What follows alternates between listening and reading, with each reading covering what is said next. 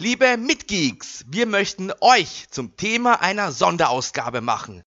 Habt ihr Fragen oder Kommentare zu den bisherigen Themen? Vielleicht die eine oder andere Anregung, die ihr dem giganten Universum mitteilen wollt? Dann immer her damit! Entweder in schriftlicher Form an nerdpost.giganten.com oder gleich bei uns auf der Facebook-Seite.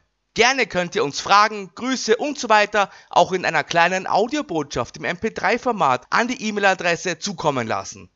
Macht mit und werdet selbst zu einem Teil der Giganten. Wir freuen uns schon auf euch. Und jetzt viel Spaß!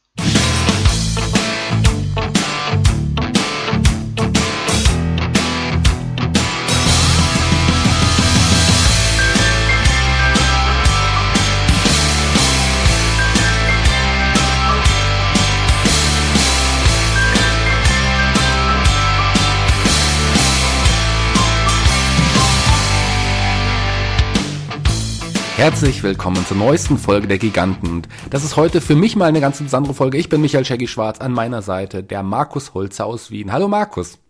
Hallo Shaggy, schönes neues Jahr, jetzt auch mal on air. Wir sind wieder da und ich kann es kaum erwarten, endlich wieder mit dir eine Folge aufzunehmen und ich bin schon ganz heiß auf das heutige Thema. Ich habe mir da wirklich sehr, sehr viele Gedanken gemacht, habe mir auch die Nächte um die Ohren geschlagen und ich bin ganz gespannt, was du dazu sagen wirst und vor allem auch, was unsere Community dazu sagen wird. Auf jeden Fall. Ich glaube, es ist ein Thema, womit viele äh, unserer Hörer nicht gerechnet haben. Das ist auch ein Thema, äh, wo ich heute mich ein bisschen zurückhalten werde und auch muss, weil ich glaube, in der Geschichte der Giganten ist es das erste Mal, dass es ein Thema ist, wo ich wirklich überhaupt keine Ahnung von habe. Also ich kenne mich da gar nicht aus. Ich habe ein paar Berührungspunkte mit der Thematik mal gehabt, aber wirklich sehr, sehr wenig. Also ich kenne da nur einen Namen und das ist auch der Hauptcharakter der, und auch das Thema quasi. Und du wirst uns jetzt sagen, lieber Markus, was ist unser heutiges Thema?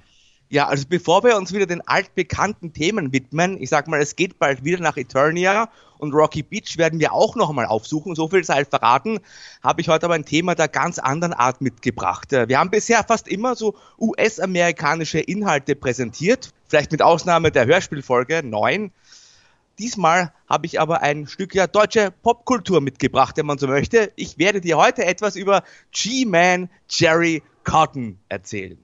Der klingt für mich im ersten, im ersten Hören ja irgendwie nicht nach unbedingt nach einer deutschen Popkultur, aber das ist tatsächlich ein, ein Charakter, eine Serie, die in Deutschland erschaffen wurde.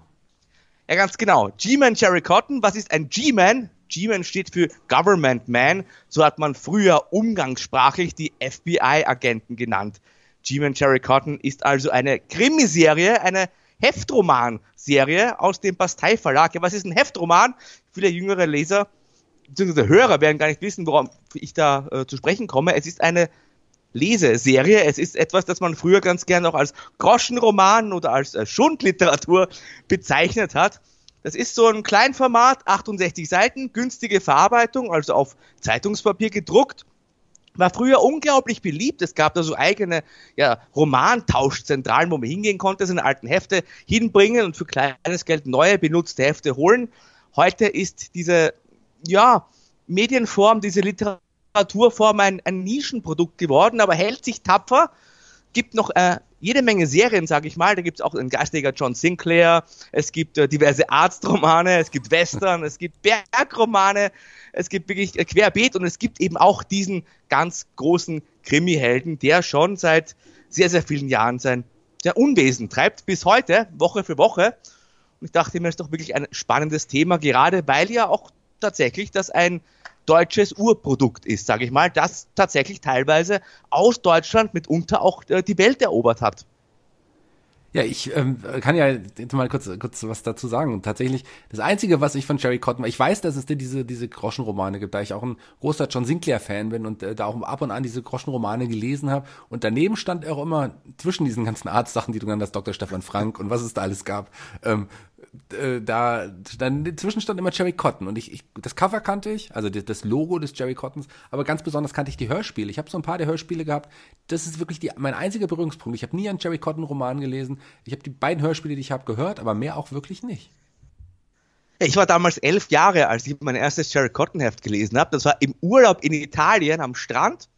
War sofort gepackt und habe mir dann, glaube ich, noch am gleichen Tag drei weitere geholt. Und ähm, das war schon ein einschneidendes Erlebnis, sage ich mal. Ist auch schon viele, viele Jahre her. Ich weiß auch, vor einigen Jahren habe ich ja in Köln gelebt und gearbeitet, habe da in der Schanzenstraße gearbeitet und bin da am Weg zum äh, Redaktionsbüro immer an Bastei Verlag entlang gekommen. So ein großes Gebäude, das oben so ein großes Bastei Lübe Logo und da habe ich mich immer so ein bisschen gefreut, dachte ich mir, ja, hier wird der Cherry Cotton produziert. Hier, hier arbeitet der Cherry Cotton. ja. Hier geht er raus quasi. und rein. Vielleicht begegnet er mir ja eines Tages. Ähm, aber wer, erzähl mal ein bisschen was zum, ja. erstmal zum Charakter Cherry Cotton. Sehr gerne. Ich erzähle gerne, worum es in dieser Serie geht. Wie gesagt, ist eine Krimiserie, die spielt äh, größtenteils in New York City in den Vereinigten Staaten. Hauptfigur ist der Namensgeber Jerry Cotton, heißt eigentlich Jeremiah, ist Mitte bis Ende 30, großgewachsen, dunkelhaarig, ja, sehr korrekt in seinem Verhalten, sehr besonnen, ist einst aus einem kleinen Kaff nach New York gezogen und ist jetzt ein äh, richtig, richtig guter FBI-Agent. Unter die Fittiche genommen wurde er damals von seinem Partner Phil Decker, der ist bis heute sein Partner und bester Freund, der ist blondhaarig, nicht viel älter, ist ein richtiger Frauenheld und äh, agiert mitunter ein bisschen heißblütiger, war ursprünglich in der Serie auch ein bisschen gebildeter. Er spricht zum Beispiel drei Sprachen, Deutsch, Englisch, Französisch und kommt anders als der Jerry aus einer richtig guten Familie. Ähm, wenn Jerry Cotton quasi Sherlock Holmes ist, dann würde ich sagen, ist der Phil Decker sein Phil äh, Watson. Der Vorgesetzte, John D. High, genannt Mr. High, er ist offiziell Assistant Director, ist so ein väterlicher Chef, der sein Leben dem Kampf gegen das Verbrechen gewidmet hat. Und der arbeitet auch ganz gerne mal länger, schlägt sich die Nächte um die Ohren, um hier wirklich dem Verbrechen den Gar auszumachen. Hat, glaube ich, auch seine Familie damals durch ein Verbrechen verloren und ist deswegen besonders ja, erpicht darauf, um hier Verbrechen auszulöschen. Seine Sekretärin heißt Helen, die kocht den besten Kaffee in ganz New York, wird auch sehr, sehr oft erwähnt. Dann gibt es noch diverse andere Agenten, äh, Steve DiLaggio zum Beispiel, Special, Special Agent in Charge, ist quasi der zweithöchste Mitarbeiter. Dann gibt es den Zeroka, genannt Siri, ist der bestangezogenste Agent der USA, ist ein Indianer, ist von einmal aus einem Reservat ins große New York gezogen und trägt immer nur so ja, feine Anzüge, schöne Krawatten, teure Schuhe. Und dann gibt es ja noch Joe Brandenburg zum Beispiel, Les Bedell und ganz neu Dr. Iris McLean, eine Profilerin und Dr. Ben Bruckner, IT-Experte.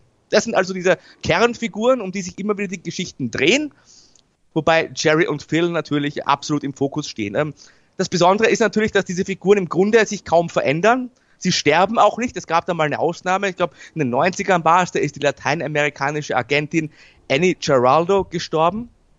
Ähm, Im Normalfall bleibt das aber alles so, wie es ist. Also die Figuren, die heiraten auch nicht, die entwickeln sich äh, nicht so viel weiter. Es gibt auch quasi so Fixpunkte, an denen sich dann der Leser auch festhalten kann. Ich denke zum Beispiel an den äh, roten Jaguar, für den Jerry Cotton wohl am ersten noch bekannt ist. Am Anfang war es ein E-Type, ein alter, später ein XKR. Hat man dann wieder mal dazwischen gewechselt. In den 90ern war es dann eine alte Karosserie vom E-Type mit einem Viper-Motor. Ich glaube, heute ist es wieder ein neueres Modell. Und ich kann dir auch erzählen, ich habe mal beim Gewinnspiel mitgemacht vor einigen Jahren bei Cherry Cotton und habe da so eine Autobahn gewonnen mit diesem kleinen Jaguar. Auch schon lange her. Hier tun sich Abgründe auf. Das wusste ich alles gar nicht von dir, Markus. Ja, Markus ist ein kleiner Heftgroschenromanleser. Spannend irgendwie. Aber du hast jetzt quasi die, die Guten erwähnt. Gibt es eigentlich, gibt es bei Cherry Cotton auch, auch wiederkehrende Bösewichte eigentlich? Äh, gab es mal, heutzutage eher selten. Es gibt natürlich immer wieder die gleichen äh, Gegner, Gegner im Prinzip, sage ich mal. Also auch da ist man ja oft mit der Zeit gegangen, da erzähle ich dann später auch noch was dazu. Also das ist einfach das organisierte Verbrechen, sage ich mal. Manchmal sind es Einzeltäter, manchmal sind es ganze ja, Mafia-Gruppierungen. Äh, kürzlich war die russische Mafia dabei, sie hat es auch schon mal mit der MS-13 aufgenommen, also eher so keine, sage ich mal, Erzschurken in dem eigentlichen Sinne, zumindest heutzutage nicht mehr. Auch das war in den 90er Jahren gang und gäbe. Aber da hat man, glaube ich, sich eher davon leider, sage ich mal, äh, verabschiedet. Ja, Ebenfalls ist, übrigens. Sorry, ja, das ist etwas, was ich bei ja? John Sinclair zum Beispiel richtig toll fand, dass es da auch immer die wiederkehrenden Bösenwichte gab. Es gab immer so einen Hauptgegner, Hauptnemesis und auch verschiedene Gruppierungen, äh, die der John Sinclair Gang gegenüberstanden. Ähm, das finde ich cool, aber. Äh, das gab es. Also es gab die ENA, aber die ist jetzt aus den Romane wieder verschwunden, die wurde zerstört, aber den Versuch gab und es kommt halt immer darauf an, wer der Chefredakteur ist bei Jerry Cotton. Auch dazu habe ich dann später noch ein bisschen was vorbereitet, denn die Serie hat sich natürlich auch immer mit der Zeit gewandelt, mit den Jahrzehnten und wer auch immer dann das Kommando hatte, der Lektor, Schräg, Schräg Chefredakteur, hat die Serie auch immer nach seinem ganz eigenen ja, Geschmack, sage ich mal, geformt. Bei John Sinclair hat man ja das Glück in dem Fall, dass ja der gute Jason Dark, der Helmut Rellager, der seit Anfang an die Serie schreibt und sich da auch nicht wild reinreden lässt von einem Chefredakteur, sage ich mal. Also der formt die ja so, wie er möchte. Bei Cotton war das ja ganz anders. Der wurde zwar von einem Mann erfunden, aber seitdem von vielen, vielen verschiedenen Menschen geprägt. Da kann ich dir auch gleich was zur Geschichte erzählen, wenn du möchtest. Den gibt es ja schon richtig lange. Also 1950 war es, da hat der Gustav Lübbe den Bastei Verlag in Köln gekauft für damals 500 Mark. Und 1953 hat er dann das erste Cotton-Manuskript bekommen. Und zwar war das der Delfried Kaufmann, ein Vertreter, der ihm damals diese Krimi-Geschichte zugeschickt hat. Ja, das Heft ist dann im Jahr 1954 im Bastei Kriminalroman Nummer 68 erschienen. Hieß damals, ich suchte den Gangsterchef. Und da waren bereits alle Elemente drin, die man von so einem ja, Groschenroman eigentlich kennt. Also in Form von Jerry Cotton war es immer so, dass es in der Ich-Form geschrieben war und ist. Es gibt die rasante Action, wird alles schnell auf den Punkt gebracht. Man steigt auch direkt quasi auf Seite 1 mit der Action ein, denn man muss die Leute ja quasi gleich vom ersten Satz anpacken, dass sie das Heft dann auch mitnehmen und also kaufen und dann mitnehmen und auch lesen. Ich weiß auch, der Jason Dark hat ja auch mal den Satz geprägt, äh, der erste Satz muss sitzen und das ist ja auch ganz wichtig bei so einer äh, Trivialliteratur, sage ich mal ja, das, äh, der Delfried Kaufmann, der Erfinder, wollte gar nicht äh, auf dem Heft und im Heft genannt werden. Es ist ja schon so, dass Heftromanautoren sehr, sehr oft oder fast immer ein Pseudonym verwenden. Wie gesagt, äh, Jason Dark heißt der Helmut Rellergert und äh, diverse andere Leute haben auch immer wieder äh, Künstlernamen. Äh, Delfried Kaufmann wollte gar keinen Namen haben. Er wollte tatsächlich, dass die Leute annehmen, dass diese Geschichte von Jerry Cotton, dem FBI-Agenten, selbst geschrieben wurde. Also ihm war das ganz wichtig. Er wollte, dass Cotton eine gewisse Glaubwürdigkeit ausstrahlt, sollte real werden für die Zuschauer. Und das hat sich bis heute tatsächlich so gehalten. Es gibt keine offizielle Autorennennung. Natürlich findet man im Internet heute verschiedene Listen, wo man dann zuordnen kann, der und der hat dieses Heft geschrieben. Oft sind es ja auch die Autoren heute selbst, die auf ihrer Webseite dann bekannt geben, wenn sie einen Roman geschrieben haben. Aber offiziell steht das bis heute in keinem Heft gibt aber inzwischen weit über 100 Autoren, die da an dem Cotton mitgeschrieben haben. Also Leute, die später auch mit den eigenen Büchern große Erfolge hatten. Äh, Michael Peinkofer, Wolfgang Holbein, äh, der erfolgreiche deutsche Fantasy-Autor und eben auch Jason Dark. Die haben alle mal bei Jerry Cotton mitgeschrieben. Mir ist es noch nicht gelungen, aber das ist ja auch nochmal so ein schönes, äh, schönes Lebensziel, sage ich mal. Ich weiß noch, mein äh, Deutschlehrer damals ne, in, der, in der Schule, im Gymnasium, hat hat immer gesagt, ich habe so eine bildhafte Sprache, er würde von mir gerne mal so einen Groschenroman lesen. Da bin ich aber ich gespannt. Nicht, jetzt, ja, ich weiß, man kann ja heute nicht mehr so viel Geld damit verdienen. Äh, ja, Urinspiration für Jerry Cotton und Phil Decker waren übrigens laut Delfried Kaufmann Old Shatterhand und Winnetou. Übrigens hat es ganz, ganz lange gedauert, bis man wirklich wusste, dass dieser Kaufmann den Cotton erfunden hat. Und zwar viele Jahrzehnte später, muss man vorstellen. 54 erschien der erste Cotton-Roman und erst in einem Zeitungsartikel von 1998 in der Welt wurde bekannt gegeben, wie der Cotton-Erfinder heißt. Da hat sich das nie auf die Fahne geschrieben. Okay, weißt du zufällig, wie es mit den Tantiemen da aussieht? Ich, man weiß ja, dass einige äh, ja die große Charaktere erfunden haben, tatsächlich nur mit, mit einer Abfindung am Anfang irgendwie aus, abgespeist wurden und dann später gar nicht mehr in den ganzen Einkaufs- also Erfolgserlebnissen teilhaben durften. Weißt du zufälligerweise? Ja, okay. Ja, gar nicht. Also die, die Rechte liegen zu 100 Prozent beim Bastei Verlag, Bastei Lübbe inzwischen. Ähm, der gute Delfried Kaufmann wurde wie alle damals einfach nach Heft bezahlt. Gab vielleicht auch Fälle, wo die später ein Fixhonorar bekommen haben pro Monat, wenn die mehrere Hefte geschrieben haben, aber die Rechte an der Figur, die liegen äh, rein beim Verlag selbst. Ist, glaube ich, ja auch bei John Sinclair nicht anders. Auf den ich jetzt schon oft verwiesen habe, weil das einfach quasi die zweite große, ja, unter Anführungszeichen Männerromanfigur ist, die der Bastei Verlag herausgebracht hat. Also John Sinclair und Sherry Cotton, das ist schon ein deutsches Stück Kulturgeschichte in gewisser Form. Moderner Popkulturgeschichte natürlich. Absolut, absolut, definitiv. Deswegen ist John Sinclair, glaube ich, auch mal ein Thema wert. Ähm, da kenne ja. ich mich ja ganz besonders gut auf. Aber heute haben wir Jerry Cotton. Ganz ähm, genau. 1956, nach zwei Jahren, zwei Jahre nachdem er immer wieder in diesem Bastei-Kriminalroman erschienen ist, hat er dann seine eigene Heftserie bekommen. Die ist zuerst monatlich, dann alle drei Wochen und ab Juli 1957 14 täglich und schließlich ab Juni 58 wöchentlich erschienen. Das ist übrigens bis heute so. Heute sind wir ungefähr bei Band 3215 angekommen. Also der Jerry Cotton hat 3215 Fälle schon gelöst. Das ist doch Wahnsinn. Eine wöch wöchentliche Serie. Sowas ist, finde ich, schon krass, aber es ist auch nur in, ja, so, so Heftgroschen ja. im Markt möglich. Also anders geht das auch irgendwie gar nicht. Aber die sind ja wirklich günstig zu erwerben. Das hat schon seinen immer. Reiz. Inzwischen kostet es, glaube ich, 1,90. Äh, ist immer noch okay. Das Problem ist, glaube ich, einfach, dass die Leute heute ganz, ganz viele andere Unterhaltungsmedien konsumieren können. Aber dazu auch vielleicht ein bisschen später mehr. Zuerst noch ein bisschen zur Glanzzeit, denn ich habe mir deine Zahl aufgeschrieben, lieber Michael. 1962, da wurden 130.000 Hefte pro Woche gedruckt. Muss man vorschlagen. Da gab es teilweise erste, zweite, dritte und vierte Auflage jede Woche und ein Taschenbuch noch im Monat. Und die Gesamtauflage liegt irgendwo bei 850 Millionen. Das ist schon und es war auch so, dass der, das FBI 1962, die haben so viel Fanpost bekommen, weil die Leute dachten, den Jerry Cotton gibt's wirklich. Da hat dann der FBI-Direktor J. Edgar Hoover einen vorgefertigten Brief angefertigt, in dem darauf hingewiesen wurde, dass Jerry Cotton kein echter FBI-Agent ist, dass man sich aber für diese, ja, für das Interesse am FBI sehr, sehr bedankt. Also wenn du hingeschrieben hast, hast du dann quasi einen Brief zurückbekommen, wo das alles drin stand. Also so, so, solche Kreise hat das gezogen. Das ist schon bemerkenswert, finde ich. Sehr, sehr, sehr, sehr interessant. Spannend. Ja, richtig groß geworden. Richtig, richtig groß. Ich meine, das bei John Sinclair weiß ich nicht, ob das passiert ist, ob sich jemand an, an Scotland Yard gewendet hat und gefragt hat, ob es den John Sinclair wirklich gibt. Wir haben hier einen Geist im Haus, Hilfe. Das weiß ich nicht. Ähm, gibt es noch was zu den, also ich meine, es, es gibt ja nicht nur die Romane, da kommt es sicherlich auch noch drauf, äh, das kommt alles kommen, aber natürlich. es gibt aber sicherlich noch viel zu den Romanen zu berichten. Ja, sehr, natürlich. Also wir werden äh, bis in, in die heutige Welt gehen. Ich werde dich auf eine Reise quasi mitnehmen durch die Jahrzehnte, wenn du so möchtest. Popcorn steht bereit, dann schieß los. ja, von Anfang an musste man halt diesen Heftromanen auch aufpassen auf die BPJM. Das sagt dir bestimmt auch was. Die Bundesprüfstelle für jugendgefährdende Medien. Ganz furchtbar, ganz ehrlich.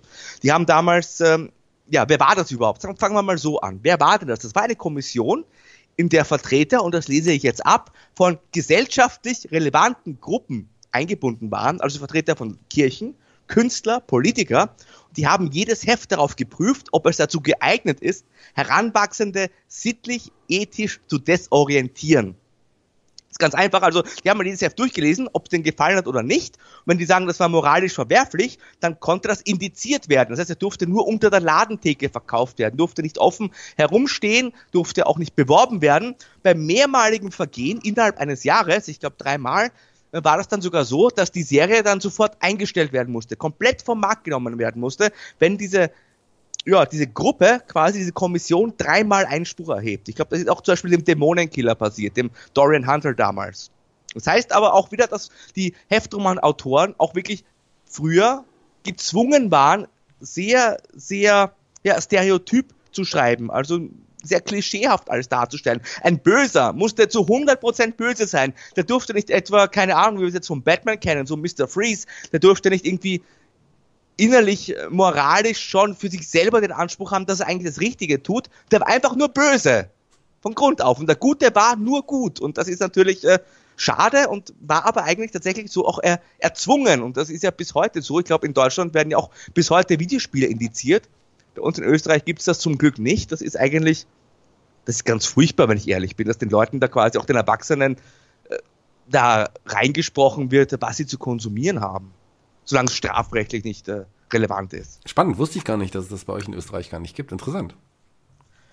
Ja, der Cotton war halt so beliebt, wie gesagt, 130.000 Hefte und so weiter, dass dann der nächste Schritt eigentlich ein logischer war. 1965 ging es dann auf die große Leinwand. Konstantin-Film hat die Rechte am G-Man Cherry Cotton erworben. Die waren damals schon erfolgreich mit Edgar Wallace und Karl May Verfilmungen und wollten sich dann eben auch der Heftromanserie annehmen und die auf die große Leinwand bringen. Jerry Cotton wurde dann von George Nader dargestellt, Phil Decker von Heinz Weiß, Mr. High von Richard Münch. Die Filme, da gab es insgesamt acht Stück, vier davon in Schwarz-Weiß, Die wurden größtenteils in Westberlin und auch in Hamburg gedreht. Damals hieß es ja noch Westberlin. Es gab da noch einzelne Bilder aus New York, San Francisco und LA. Die wurden aber quasi so, ja, von oben aufgenommen. Waren Helikopteraufnahmen oder Außenaufnahmen. Tatsächlich wurde aber die Action selbst nur in Deutschland gedreht. Allerdings auf Englisch. Also da hat man auf Englisch gedreht und synchronisiert.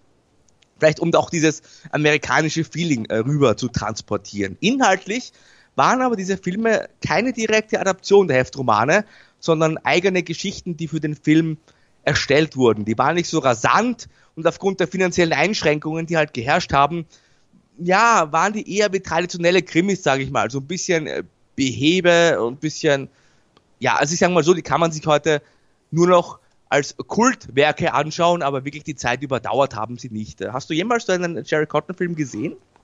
Ich glaube schon, dass ich die gesehen habe, aber ich hab, kann mich da wirklich nicht mehr erinnern. Ich kann mich mehr an die Edgar Wallace-Verfilmung erinnern, aber an Jerry Cotton, das weiß ich nicht mehr. Ähm, wirklich nicht. Also ich kann mich natürlich an die neuesten Verfilmungen, ich glaube 2010, da gab's ja, ah, ja oh da gab's ja, daran kann ich mich erinnern, aber an die alten Filme leider gar nicht.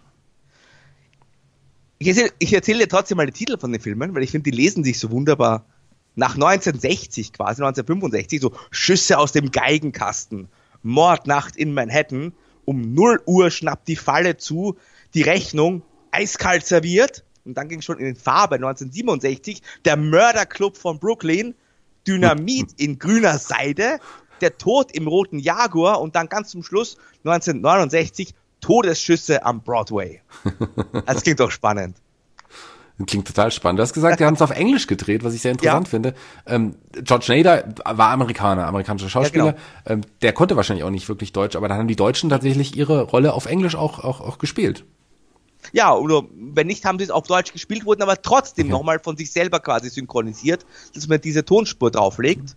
Wie der oft teilweise hat bei einigen TV-Serien auch gemacht, dass die deutschen Serien Deutsch nochmal selbst nachsynchronisiert werden weil ich glaube, das deutsche Publikum ist es so gewohnt, dass es einfach diese diese Tonspur, es klingt ja anders. Eine Serie, die im Original mit Originalton aufgenommen und ausgestrahlt wird, klingt anders als eine Serie mit einer separat aufgenommenen Tonspur. Also ich weiß, ich habe selber auch mal äh, gedreht, wie du weißt, als Kind. Da habe ich dann meine Sätze teilweise auch nachher nochmal nachgesprochen und das wurde mir dann drüber gelegt und den anderen Schauspielern auch. Okay, interessant. Ja, wie gesagt, die Sherry Cotton Filme schwierig, sage ich mal, haben einen Kultcharakter schon entwickelt, aber konnten sich natürlich auch nicht mit Produktionen wie äh, James Bond zum Beispiel messen, der 1962 mit Dr. No durchgestartet ist und dann 1964 mit Goldfinger ja wirklich ganz oben angekommen war. Die waren aber trotzdem ein Stück deutscher Filmgeschichte.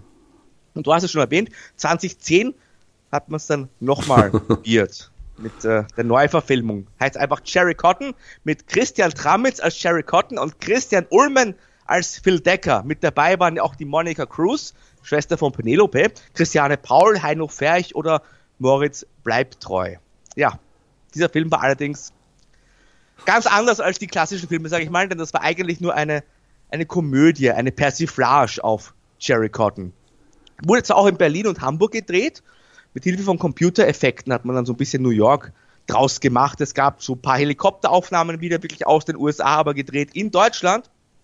Aber wie gesagt, es war eigentlich eine ja, eine, Veral eine Verballhornung, sagt man, glaube ich, bei euch, äh, Jerry Cotton. Und ich war nicht sonderlich begeistert. Ich habe nur mal kurz reingeschaut, aber ganz ehrlich, das ist halt, da sprichst ja ein neues Publikum hat man damit nicht angesprochen und die noch vorhandenen Fans, die den Namen kannten, die hat man da auch ein bisschen vor den Kopf gestoßen. Und das Einzige, was ich mal dazu noch aufgeschrieben habe, was dich vielleicht interessiert, auch besonders interessiert, sage ich mal, äh, der, der, der böse Deutsche Klaus Schmidt wurde dem Bösewicht Herrn Star aus äh, Preacher nachempfunden. Ah. Ah, das wusste, nee, das wusste ich gar nicht. von Garth Ennis. Ja, das wusste ich gar nicht. Auch ein, äh, ein super interessantes Thema, definitiv. Ähm, ja, tatsächlich war ja diese deutsch-deutsche Verfilmung eigentlich ursprünglich mehr so ein, als Hommage gedacht. Das sind ja alles Fans. Da haben ja noch Leute mitgespielt wie Kalkofe, Pas Pastewka, ja. die bekannte Fans von der Jerry Cotton Romanen sind. Und ähm, deswegen war ich dann auch so verwundert, dass der Film wirklich dann irgendwie aber in eine ganz andere Richtung gegangen ist. Und deswegen habe ich den einmal, ich weiß gar nicht mal, ob ich den fertig gesehen habe. Ich kann mich nicht erinnern. Der war auf jeden Fall, also ich war sehr enttäuscht damals der war auch ein Flop, also ist nicht gut gelaufen, kann ich aber auch verstehen, denn wie gesagt, also der deutsche Humor ist eh so eine Sache, aber Was? aber aber gerade dieser dieser Cherry Cotton, der eigentlich äh, bis heute in, in anderem Rahmen weiterläuft und den man eigentlich kennt, dass diesen Krimi-Helden da einfach so eine Persiflage draus zu machen, aber unter dem klassischen Namen. Also war keine Persiflage auf Jerry Cotton, es war keine Persiflage auf Jerry Cotton, aber mit Jerry Cotton selbst. Also als ob jetzt der nächste James Bond einfach eine, eine Komödie ist. Äh, das funktioniert halt einfach nicht, glaube ich. Also das Wunder hat mich nicht gewundert, dass dieser Film kein großer Erfolg war. Trotz vieler populärer und auch sehr, sehr bekannter deutscher Schauspieler, wie du schon gesagt hast, die da mitgemacht haben. Ja, absolut. Aber ist so, wie es ist. Also ich meine, kann man jetzt nicht mehr ändern. Und ich glaube, die einige der, ich habe mal ein Interview mit Pastewka gesehen, da hat, wollte er gar nicht auf den Film angesprochen werden. Also von daher lassen wir das auch mal das ganz kurz. Vergessen wir, dass es diesen Film auch gab. Ähm, was gibt's noch schade, Jerry Cotton? Ja, schade. Man hätte ja, ich, sicherlich das Revival wäre vielleicht geworden. Ich meine, es gibt immer noch sehr, sehr viele Fans, auch die immer noch die Romane lesen. Also die, die hätte es ja eigentlich ansprechen sollen, aber die haben, wurden wahrscheinlich auch eher vor den Kopf gestoßen durch den Film. Ja, ich glaube auch mit der Figur kannst du noch immer was machen, auch im Filmbereich, wenn man da ein bisschen Geld in die Hand genommen hätte, also und da einen normalen Actionfilm draus gemacht hätte, ich glaube, das wäre die Idee, das wäre besser gelaufen. Aber gut, das. Ziehen wir doch mal nochmal die Parallelen. Es gibt ja zu John Sinclair, um das nochmal ganz kurz anzureißen. Da gibt es ja auch Filme und Serien. Äh, Boah, von RTL, eine RTL eine produzierte Serie, die äh, keine Komödie ist, sondern ernst gemeint und die ist wirklich extrem schlecht. Aber das werden wir sicherlich ein anderes Mal nochmal drüber sprechen. Da schämt sich der Jason Dark bis heute, das weiß ich. Aber gut, das, wirklich, das werden wir auf jeden Fall noch besprechen. ja, müssen, wir müssen das, glaube ich, besprechen. Da gibt es noch einiges ja. zu lachen. Aber wir sind bei Jerry Cotton. Genau, und die Romanserie läuft ja, wie gesagt, bis heute weiter. Die wurde inzwischen übrigens in 14 Sprachen übersetzt. Finde ich ganz bemerkenswert für eine deutsche ja, Produktion, sage ich mal. Ich habe mir auch aufgeschrieben, in welche Sprachen. Also auf Englisch gibt's den oder gab's den, Finnisch, Französisch, hm. Hebräisch, Niederländisch, Polnisch, Rumänisch, Russisch, Spanisch, Tschechisch, Türkisch, Ungarisch, Vietnamesisch und Chinesisch. Jerry Cotton war tatsächlich die erste westliche Krimiserie, die in China erscheinen durfte im Jahr 2000. Also auch das durchaus etwas, was man nicht weiß, aber wo man schon auch ein bisschen den Hut davor ziehen kann. Um für die deutschen Hörer das nochmal zu übersetzen, er meint China. ja, aber auf Wienerisch haben sie den Jerry Cotton jetzt leider nicht rausgebracht. Das wäre das wäre es vielleicht auch mal gewesen. Ähm, wir haben über die, die Hefte, Groschenhefte geredet, aber gibt es doch sicherlich auch mittlerweile in der E-Book-Variante, oder? Ja klar, also jede Woche. Du kriegst äh, jede Woche bei Amazon oder auch bei Bastei selber die Jerry Cotton Geschichten in E-Book-Form, e Entschuldige. Und ähm, auch eine andere äh, Reihe, die werde ich dir am Ende nochmal was erzählen, aber auf jeden Fall erstmal auch die Hauptreihe, die gesagt, wie gesagt bei 3215 inzwischen angekommen ist. Läuft unentwegt weiter. Also natürlich gab es in den Jahrzehnten auch immer ganz, ganz viele Veränderungen. Wie gesagt, habt ihr schon angedeutet, Cotton wurde, musste ja mit der Zeit gehen. Also es wurde nicht nur der Jaguar mehrmals verändert, sondern auch äh, die ganzen Umstände. Also die Agenten sind zum Beispiel von Smith Wesson Revolver zu einer Six Sauer umgestiegen. Heute sind sie mit einer Glock unterwegs. Das ist die FBI Standardwaffe. Es gibt nur eine Ausnahme. Der Joe Brandenburg darf noch immer mit seiner Smith Wesson Kaliber 327 schießen, weil er eine Sondergenehmigung hat. Fühlt sich nicht wohl mit der modernen Waffe. In den 70ern zum Beispiel gab es dann erstmals eine weibliche Agentin, das war die Ruby O'Hara.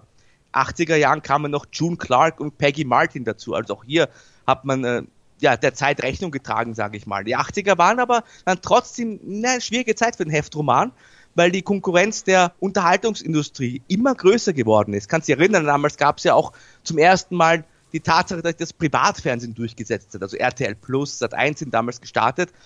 War eine große Konkurrenz für diese Heftromane, die ja bis dahin mit einer, einer der größten Unterhaltungsquellen für die Leute waren, die halt nur äh, zwei oder drei Programme zum Anschauen hatten. Es hat aber dann tatsächlich der Mauerfall äh, dem Pasteiverlag so ein bisschen den Hintern gerettet.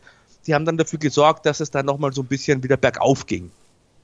Klar, da wurden dann im Osten dann äh, wieder Zeitschriften gekauft, also die, die Heftromane gekauft, weil die auch einfach günstig waren. Also ich meine, es ist ja jetzt, das ist ja keine wirklich keine Schundliteratur, das ist ja schon Nein. unterhaltsam. Also es macht ja wirklich Spaß. Und klar, wenn man das so sieht und dann die ganzen, auch diese ganzen Artserien und und und und und ja, auch die haben ja auch seine Fans, auch die, auch die äh, die Frauen oder auch die Historienromane, gibt's ja auch sowas, ein Liebesroman und dergleichen. Das gibt ja immer, da gibt's ja wirklich sehr, sehr viel Leser immer noch und äh, das ist Wahnsinn einfach.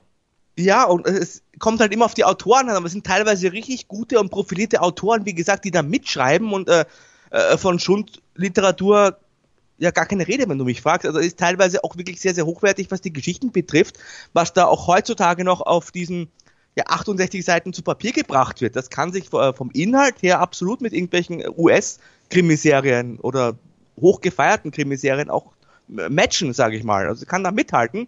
Es ist halt nur das äh, Medienformat ein günstiges, aber es ist tatsächlich nicht so, dass da nur Dreck drin steht, sondern dass es schon natürlich äh, Unterhaltungsliteratur ist, also ist jetzt nicht ähm, die große Welt, aber es ist eben für das, was es sein soll, auf gar keinen Fall äh, der Schund, den man heute leider immer noch oft darin sieht. Aber du weißt, du bist auch ein gebranntes Kind, du weißt auch, dass man quasi im deutschsprachigen Raum ja auch ganz gerne immer denkt, dass Comics Schundliteratur sind und dass nicht Comics sehr, sehr anspruchsvoll auch sein können in dem, was sie tun. Also ist leider so ein ich sag mal, so ein deutschsprachiges Problem, oder? Genau so Was ist es. Unterhaltungsliteratur betrifft. Und gleichzeitig werden Autoren wie Sebastian Fitzek in den Himmel gelobt und seine Bücher kauft jeder und äh, wenn man dann einfach mal sein, also ich, gut, ich bin jetzt kein, ich mag Sebastian Fitzek überhaupt nicht als Beispiel. Das ist ein ganz schlechter Autor. Ich, also ich mag, schreibt spannende Geschichten möglicherweise, aber die Art und Weise, wie er schreibt, äh, seine Sätze und so, das klingt nicht so, als wäre das wirklich so ein hochintelligenter Autor. Nee, im Gegenteil. Also das ist aber ein anderes Thema. Und von daher würde ich mir lieber, glaube ich, so einen Cherry Cotton Roman Ja. reinziehen, als jetzt ein Sebastian Fitzek Buch zu lesen. Zumal das ja auch richtig schwer ist, auf diesen ja, limitierten Raum dann auch wirklich eine Geschichte zu bringen, die dich von Anfang an packt und bis zum Schluss fesselt und dass die auch einen Anfang und ein Ende hat und alles rund ist. Also da kannst du nicht irgendwie 300 Seiten lang schwurbeln und dir was zurechtbiegen, sondern du musst halt schon auch schauen, dass du mit dem begrenzten Platz auch gut auskommst, dass dann eine runde Geschichte daraus wird. Und das ist ja oft schwieriger, äh, kurz und prägnant auf den Punkt zu schreiben, als eine ewig lange Geschichte. Das weiß ich auch selbst noch aus Erfahrung, auch wenn irgendwelchen Artikeln zum Beispiel, wenn du nur einen sehr limitierten Platz hast, musst du da wirklich sehr gut haushalten mit diesen Ressourcen, die du da auch äh, nehmen kannst. Also Das ist mitunter wirklich auch viel, viel schwieriger. Ja, wobei ich ein großer Fan jetzt auch bei John Sinclair von diesen Mehrteilern war oder richtigen Zyklen. Oh ja. Die gab's ja, Gutes die Stichwort. gab's ja bei Cherry Cotton wohl auch. Ganz genau, gutes Stichwort. Dann springen wir in die 90er Jahre. 1997 hat der Peter Tannisch von Joachim Honneff die Chefredaktion, das Lektorat übernommen und da gab es dann einen richtigen Generationswechsel, sag ich mal. Das war eine richtig spannende Zeit für Cherry Cotton. Da war ich auch richtig äh, mittendrin als Leser. Es gab eine, eine ordentliche Auffrischung. Es gab moderne Gegner. Also die Zeit der Mafia-Hüte war da wirklich vorbei, sage ich mal. Da gab es irgendwie Serienkiller, Killer, Entschuldige, der Terror hat eingezogen. Es wurden auch viele Experimente gemacht. Es gab noch mehr Action. Es gab tatsächlich eben auch Erzschurken, wie du am Anfang schon erwähnt hast. Da wurde auch die ENA eingeführt und es gab auch erstmals Zweiteiler und Dreiteiler.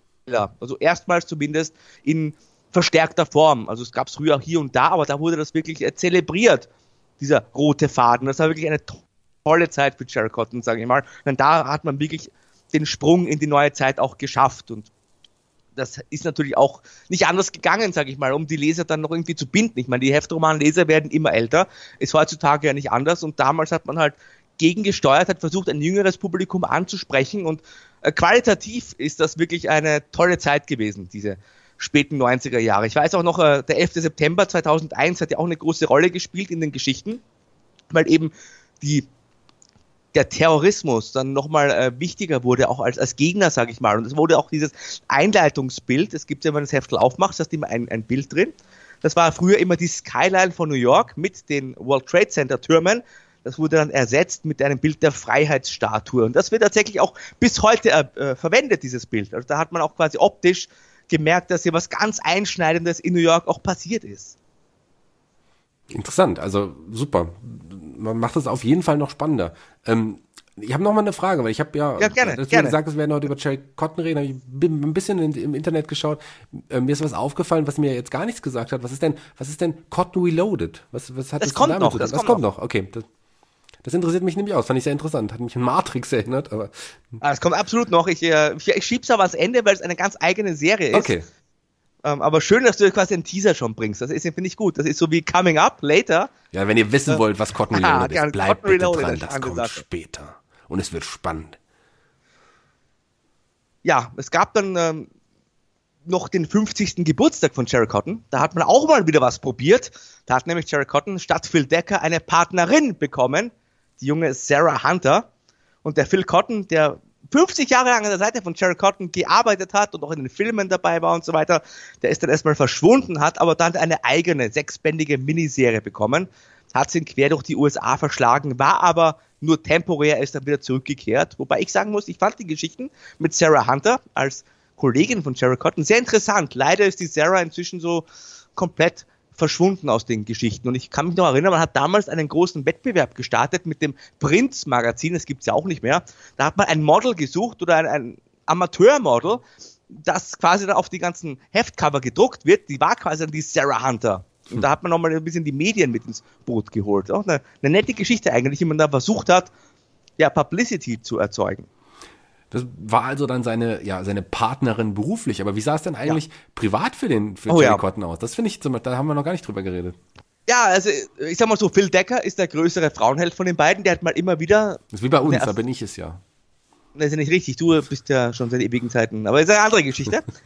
ähm, nein, Phil Decker hat da immer mal wieder ein Gspusi, sag ich mal, aber das ist auch eher so One-Night-Stand-mäßig. Jerry Cotton hatte mal immer wieder Freunde. Ein Gespusi. Ein Gspusi, na klar. Okay. Da kommt der Wiener wieder durch, sehr gut. Sorry, ich wollte dich nicht unterbrechen. Ja, sehr gerne, Bei nein, äh, der Jerry hatte ein Gspusi, das gefällt dir, gell? Das gefällt dir.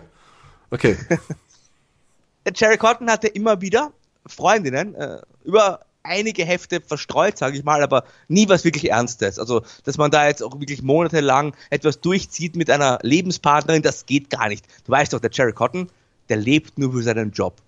Also, das ist da, ich fände das nicht so schlecht, wenn man das mal einbauen würde, aber da hat man sich davon ferngehalten, vielleicht auch um die Leserinnen nicht zu verscheuchen. Denn tatsächlich gibt es ja auch, obwohl es, wie gesagt, unter Anführungszeichen ein Männerromane. Es fällt zumindest hier auch im Verlag selber in die Kategorie Männerromane, aber gibt ja sehr, sehr viele weibliche Leserinnen auch.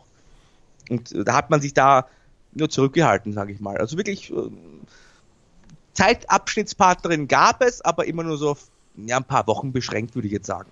Du hast ja auch gesagt, dass sie so ein bisschen mit der Zeit auch gegangen sind, klar, über ja. weit über 50 Jahre, aber bei denen selber, die sind selber sehr, sehr langsam wahrscheinlich gealtert, oder? Also wie ja, gar alt? nicht. Gar nicht. Also, Bitte bis Ende 30. Ist der Jerry und der Phil Decker ist auch um den Dreh herum, ist Immer ein bisschen noch. älter, aber ja, und es bleibt doch so, ja. Da hat man tatsächlich nicht an den Schrauben gedreht.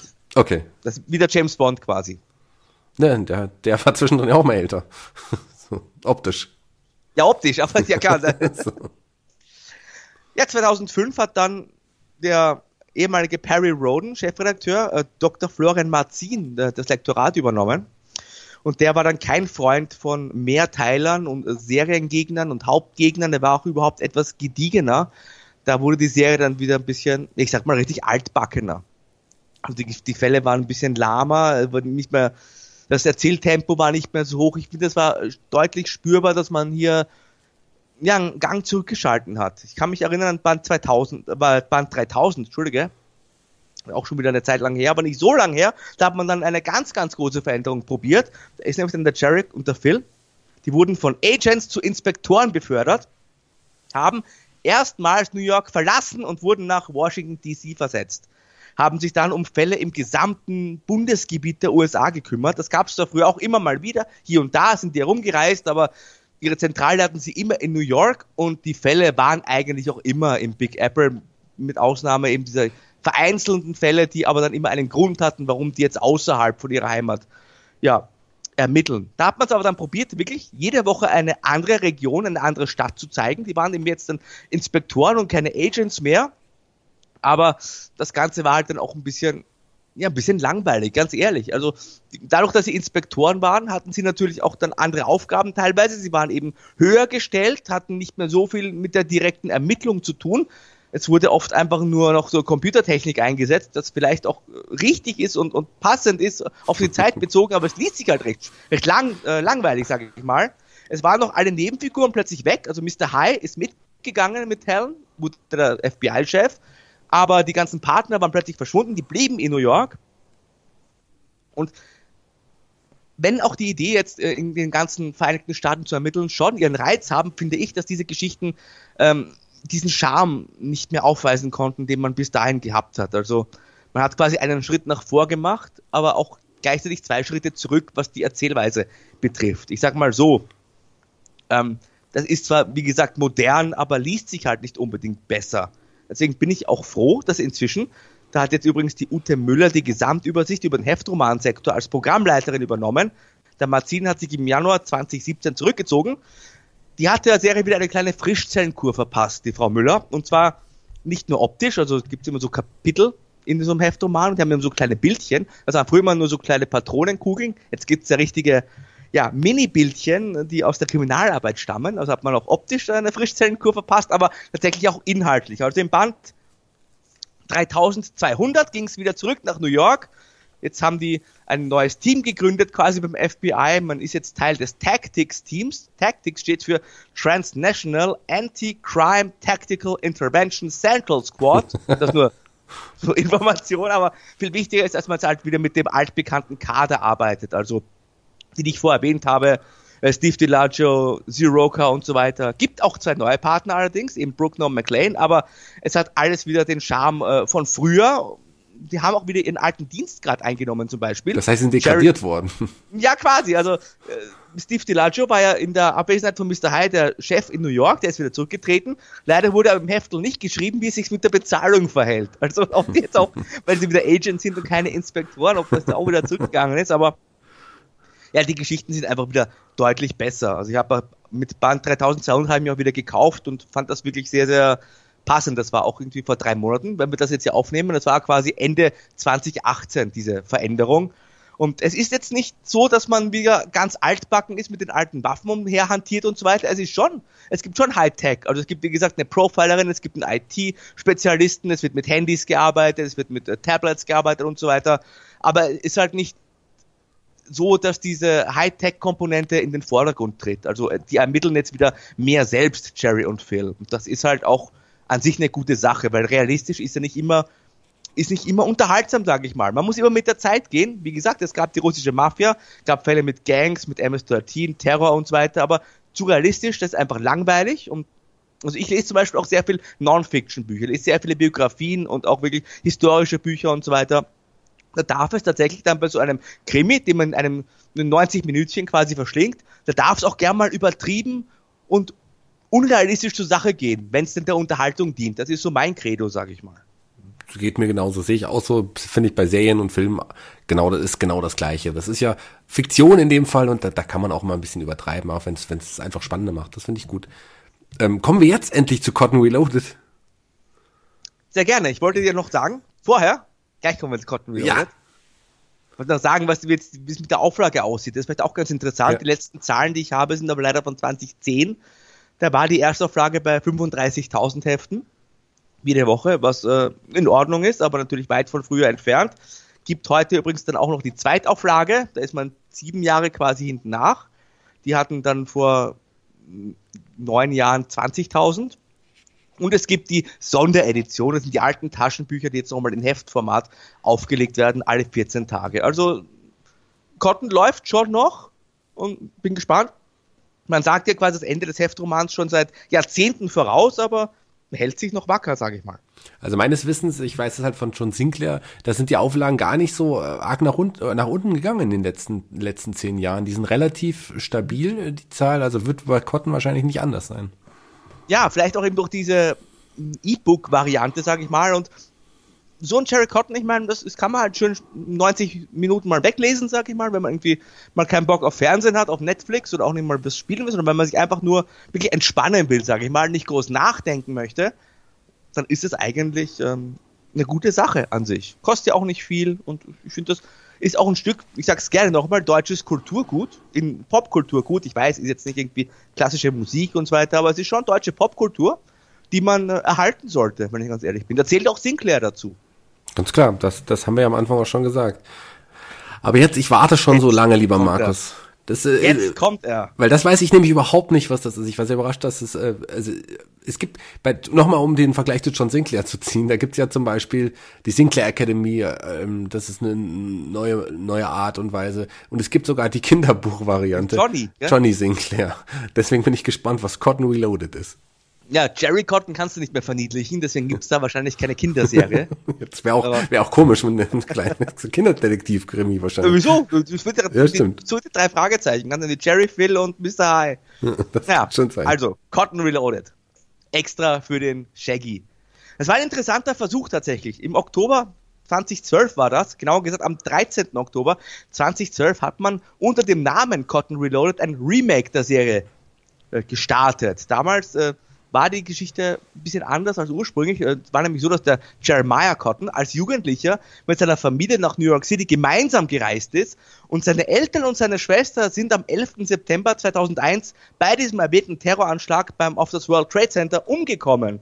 Jerry oh. wird dann verschüttet, ähm, hat dann noch versucht, irgendwie noch in die Türme, die stürzenden Türme reinzulaufen, die Eltern zu retten, hat er nicht geschafft. Er wird daraufhin Polizist und stößt dann eben zehn Jahre später auf das G-Team, also nicht mehr G-Man, es gibt das G-Team, also eine geheime Abteilung des FBI, die ihn dann auch aufnehmen und irgendwie seine Partnerin ist die äh, eine Frau, die heißt, äh, das fand ich halt sehr, sehr ja, erzwungen, die heißt Philippa Decker, genannt Phil. also, das war äh, ja, ein interessanter Versuch, sage ich mal. Interessant, aber auch, weil es kein Heftroman war, sondern eine E-Book-Serie und Hörbücher, die gleichzeitig dann äh, erschienen sind, regelmäßig, jeden Monat, mit äh, Autorennennung übrigens. Da gab es dann 50 Folgen, später nochmal sechs Specials und dann nochmal Cotton Reloaded Nemesis als äh, Nachgeburt. Insgesamt sind dann äh, 61 Geschichten von Cotton Reloaded erschienen. Ich habe da mal reingehört in dem Fall. Ähm, war nicht so meins. Ich fand das zu sehr mit der Holzhammer-Methode. Okay. Geupdatet, weil, aber also, also Philippa Decker und so weiter. Die Geschichten waren ganz gut, hat so ein bisschen was von 24 gehabt, so, so rasant und wenn ich erinnern kannst an diese Krimiserie mit, äh, ähm, wie hieß er? Ja, ich weiß, wie du meinst. Ähm, das ärgert mich aber jetzt. Ähm, Jack Bauer, also, das schaue ich jetzt nochmal nach, das können wir schön überbrücken. Kiefer Sutherland natürlich. Kiefer Sutherland ja. natürlich. Ja, war ein Versuch, man muss ja auch immer versuchen, neue Leute, neue Käuferschichten zu erschließen, aber ich weiß nicht, ich, das Original war mir dann schon immer ein bisschen lieber, wenn ich ehrlich bin. Ja, kann ich verstehen, klar. Der Markus ist ja auch ein kleiner Nostalgiker. Aber finde ich, ich finde es irgendwie reizvoll quasi äh, mit, mit Philippa und so. Finde ich schon eine, eine, spannende Idee und das auch ein bisschen zu modernisieren und dem Ganzen nochmal eine neue Background-Story zu geben. Vergleichen wir es doch einfach mit dem Paralleluniversum bei, bei ja. unseren Superhelden-Comics. Also das kann man ja ein bisschen so vergleichen. Also inter interessante Variante, finde ich. Ja, war aber noch nicht alles. Also wir hatten jetzt natürlich die Heftromane, klar, es gab Filme, es gab einen Neustart, aber natürlich wie kann es anders sein, gab es, und du hast ja auch schon erwähnt, die Hörspiele. Die waren wirklich, wirklich toll. Da gab es 16 Stück, die zwischen dem 9. April 2001 und dem 28. Oktober 2002 produziert worden sind. Die ersten vier Folgen waren in der Floridan Audioproduktion, fünf bis zwölf in den JK-Studios Wobei man auch eben sagen muss, ab dieser fünften Folge wurde nochmal die Produktion deutlich verbessert und noch mehr prominente Sprecher engagiert. Und wenn ich sage prominente Sprecher, dann meine ich das auch so. Ich habe mir da mal zusammengeschrieben, wer also mitgesprochen hat. Du wirst die Namen sicherlich auch kennen. Äh, Jerry Cotton zum Beispiel wurde von Manfred Lehmann gesprochen, die deutsche Stimme von Bruce Willis, Dolph Lundgren, Gérard Depardieu, Kurt Russell. Phil Decker wurde von Thomas Danneberg gesprochen, Schwarzenegger, Stallone, John Travolta, Terence Hill, Dan Aykroyd, John Cleese, denen hat er die Stimme gegeben. John D. High wurde von Joachim Kerzel gesprochen. Jack Nicholson, Dustin Hoffman, Anthony Hopkins, Dennis Hopper. Und dann gab es auch noch so Leute wie Volker Brandt, der deutsche Michael Douglas quasi, oder Helmut Kraus. Also da hat man wirklich die Creme de la Creme der deutschen Synchronsprecherriege engagiert für diese für diese Hörspiele. Hast, Wahnsinn. Die haben dir auch gefallen, nehme ich an, oder? Ja, absolut. Wie gesagt, ich habe nur zwei davon gehabt, glaube ich. Oh. Ähm, ich habe es aber auch wirklich gar nicht mehr so in Erinnerung, dass das wirklich die, also an Manfred Lehmann, äh, das kann ich mich noch total erinnern. Ja, auch ein, ein guter bekannter Schauspieler auch gewesen. Ähm, aber klar, die Synchronstimme Bruce Willis ist, der, der, der, den erkennt man sofort. An den konnte ich mich noch richtig erinnern. Aber jetzt, wo du sagst, klar, das war Wahnsinn. Also das sollte ich mal wieder rausgraben und hören. Unbedingt. Tolle Besetzung. wow. Also die Fälle sind ja auch richtig gut. Das sind diese Fälle, diese zwölf, die man genommen hat aus Ende der 90er Jahre, wo ich auch ne, erwähnt habe, das waren diese actionlastigen, sehr modernen Fälle, die man da vertont hat, da ging es richtig zur Sache. Und kann ja sagen, inzwischen gibt's die ähm, Hörspiele auch sehr günstig zu erwerben. Das ist keine Werbung, ich meine, ist schon eine Werbung, aber keine bezahlte Werbung. Zum Beispiel gibt es so eine 12er-Box bei Audible, die man ganz günstig erwerben kann oder das an, in digitaler Form eben sich holen kann, wo irgendwie alles auf einmal ist. Und das kann ich dir eigentlich nur empfehlen. Also ich habe das auch auf meinem Handy die, auf der Audible-App und das sind richtig gute Hörspiele, wirklich mit, mit, Sounds und mit den guten Sprechern, die Geschichten, die knallen richtig, also das ist wirklich zur Entspannung, also, du hörst es ja ganz gern zum Einschlafen, glaube ich. Wenn du einen guten Krimi hören willst, dann kann ich dir diese Jerry Cotton Hörspiele sehr, sehr empfehlen und ich finde es sehr schade, dass man die nicht mehr produziert, aber gut, war wahrscheinlich dann doch irgendwie zu teuer. Mag sein. Die gibt's übrigens äh, auch in den Streamingdiensten, in den gebräuchlichen Oh, Streamingdiensten. das wusste ich da gar kann man nicht. die wohl auch hören. Ähm, ja, ähm, da das habe ich nämlich gesehen, äh, einmal beim Durch, Durchsuchen der, der Hörspiele bei meiner Deezer-App zum Beispiel, äh, da ist es mir aufgefallen, dass Jerry Cotton auch dabei war und habe das mal in meine Favoritenliste reingetan, ohne jetzt wirklich noch reinzuhören. Sonst wäre ich jetzt nicht so überrascht gewesen, nachdem du mir die Namen gesagt hast. Ja, mach das mal. Kannst du das nur empfehlen. Du kannst auch mal gerne dir ein, ein Heftel kaufen um 1,90. Äh, es gibt übrigens auch ein Hörspiel von Harald Schmidt. Mein erster Fall beim FBI hat man damals vertont. War damals auch zum Jubiläum, dass man das herausgebracht hat. Ja, und das ist ja halt die Welt von G-Man Cherry Cotton. Viele Leute kennen vielleicht den Namen, wissen nicht, was da wirklich dahinter steckt, aber es ist eine, eine ganz große Sache mal gewesen und hält sich noch immer wacker. Ähm, das ist ja ist in ganz, ganz viele Bereiche vorgedrungen. Das Einzige, was mir noch so ein bisschen fehlt, ist quasi ein, ein Videospiel. Ja, das wäre doch interessant und äh, ein äh, Point-and-Click-Spiel oder sowas, so, Ja. sowas in der Art. Wäre Ja. wär, wär doch total reizvoll. Also fände ich auch, auch spannend. Klar, warum nicht? Gibt's von John Sinclair auch. Natürlich, da gibt's ja noch einen eigenen Fanshop. Den gab's von Cotton auch bis vor kurzem. Das waren ja auch nicht vom Bastei selber die Fanshops, sondern haben sich Leute die Lizenzen gekauft. Der Cotton Shop ist aber dann ganz schnell wieder dicht gemacht worden. Also da sind die, die ich weiß nicht, wie es da auch mit, mit tatsächlich mit den Fans aussieht heutzutage. Also es gibt ja auch online kaum eine Präsenz von Cherry Cotton. Die Hefte dürften sie ja noch ganz ordentlich verkaufen, aber ich wundere mich schon, dass da irgendwie äh, Facebook oder so sehr, sehr wenig los ist. Das hat man dann zum Beispiel bei den äh, Gruselromanen, sage ich mal, ganz anders. Ich denke ja zum Beispiel an Dorian Hunter. Da gibt's ja auch sehr, sehr viele. Da gibt's eine Website, da gibt's einen Blog, da gibt's eine Facebook-Seite. Das gibt's alles beim Cotton gar nicht. Ja, da gibt's ja auch äh, Neuauflagen und, und so weiter. Cotton ist halt äh, ja er selber geblieben tatsächlich. Keine Ahnung, wahrscheinlich ist das äh, sind die ist die Leserschaft bei Cotton auch ein bisschen älter als bei den Gruselsachen. Vielleicht sind die auch nicht so aktiv im Social Media Bereich. Das weiß ich gar nicht, warum das so ist, aber vielleicht auch mal interessant mal nachzufragen. Das finde ich finde ich äh, spannend. Ähm, generell fand ich jetzt irgendwie die, die, die Einführung in die Welt des Jerry Cotton, des G-Mans, super spannend. Das hat mir irgendwie Lust gemacht, tatsächlich mal so ein, so ein Heftal, wie der Markus sagen würde, mir zu kaufen und zu lesen. Warum nicht? Das, äh, die Charaktere kenne ich ja jetzt schon, da brauche ich jetzt keine weitere Einführung. Da kann ich einfach drauf loslesen. Und ich hoffe, das geht euch allen auch so.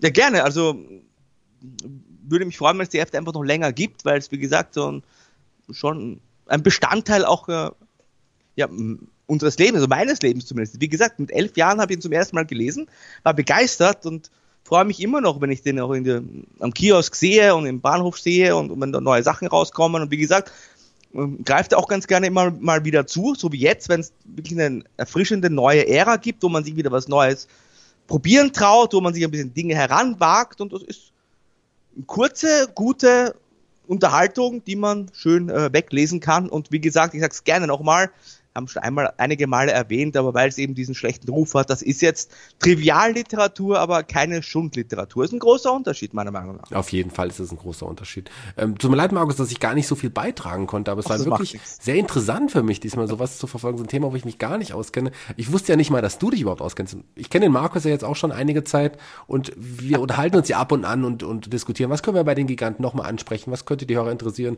was interessiert uns auch, worüber äh, können wir sprechen und vor gar nicht allzu langer Zeit, vor kurzem kam der Markus plötzlich mit der Idee, ja, wir können ja mit Jerry Cotton besprechen, da kenne ich mich richtig gut aus. Und wir haben schon so oft über Themen diskutiert, das kam jetzt erst plötzlich vor kurzem und ich dachte, hä, wo kommt das jetzt her? Aber tatsächlich ist der Markus äh, mit Jerry Cotton verbandelt schon seit, seit er, ja, klein ist, wollte ich, wollte ich schon sagen, seit er jünger war. Seit er jünger war zumindest. Also Wahnsinn. Danke, Markus, für die Einführung. Sag nicht, wie alt ich bin, aber es sind schon äh, mehr als zwei Dekaden auf jeden Fall. Wahnsinn. Ja, geht mir mit John Sinclair auch so. Das, soll, das heißt, ich sollte auf jeden Fall mal irgendwann Oh John ja. Sinclair in die Runde werfen, nachdem wir jetzt auch schon Jerry Cotton besprochen haben. Ähm, gerne, warum auch nicht? Und ihr generell, sagt uns doch mal, was ihr mal für Themen besprochen haben wollt. Und ähm, auch, wir haben das ja ganz am Anfang vor der Show, äh, vor der Episode habt ihr ja gehört, dass wir gerne auch ein paar Fragen von euch haben. Das kann Markus ja jetzt gerne nochmal in der Episode sagen.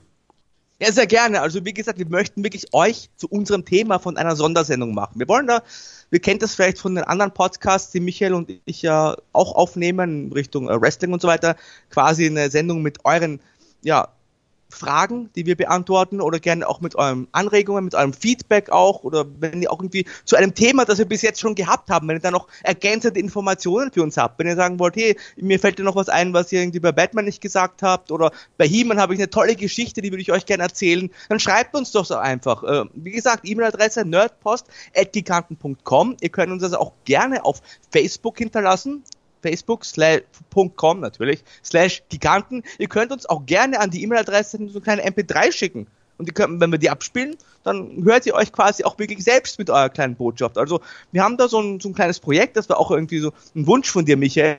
Ja. Und ich finde die Idee ganz toll, dass wir da auch einfach ein bisschen mehr noch uh, unsere kleine Community hier einbauen. Man gibt ja viele, viele treue Hörer und Hörerinnen inzwischen, wie wir auch gehört haben. Es freut mich auch immer, wenn wir da Feedback bekommen. Und ich glaube, so eine kleine quasi interaktive Show. Das wäre auch mal so eine, ja, so ein kleines Highlight, vor allem jetzt, wo wir ja schon sehr, sehr bald unseren ersten Geburtstag feiern. Da das haben wir noch richtig einige weitere Dinge geplant. Ne? Das ist richtig, aber nochmal ganz kurz dazu. Mich freut das sehr, dass unsere Community so aktiv ist und uns auch äh, tatsächlich Fragen stellt, sich bei uns meldet und Themen generell vorschlägt. Also wenn ihr euch vorher nicht getraut habt oder denkt, ach, die hören, hören nicht auf uns. Nee, macht das. Wir, wir freuen uns über jede Kritik, wir freuen uns über jede Anregung.